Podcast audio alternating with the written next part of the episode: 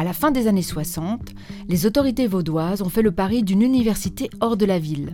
Un choix radical, visionnaire, mais surtout risqué pour l'époque. Alors l'idée de transporter une université en dehors de la ville était audacieuse pour l'époque. Je crois qu'aucune ville ou aucun canton suisse n'avait pris cette décision ni ne l'a prise depuis, du reste. Euh, c'était audacieux parce que finalement c'était rompre avec euh, une inscription historique très forte des institutions universitaires, de l'alma mater à l'intérieur des villes. Et c'était une décision qui était symboliquement forte.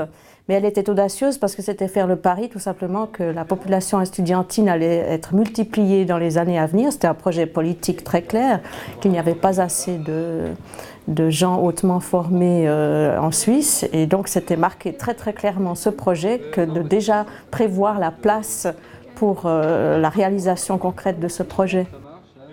Rappelons les chiffres principaux des deux étapes du projet d'Origny.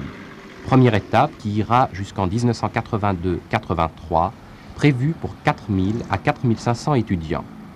Deuxième étape, 1982 en 2000, Dorigny pourra accueillir 8000 à 9000 étudiants.